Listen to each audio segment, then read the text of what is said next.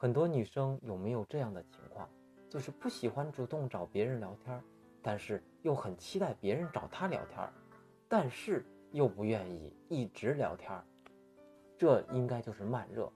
我曾经遇见一个姑娘，两个月的时间，她从不找我聊天，约出来一次只待了一个半小时，然后立刻就走了。两个月的时间，我们相处了三个小时。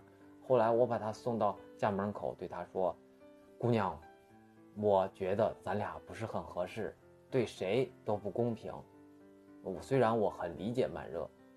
事后呢，我给她发了一句话，我说：慢热的人真可怜，别人已经腻了，你却刚刚着迷，就不辞而别。所以我真的是不喜欢慢热的姑娘。”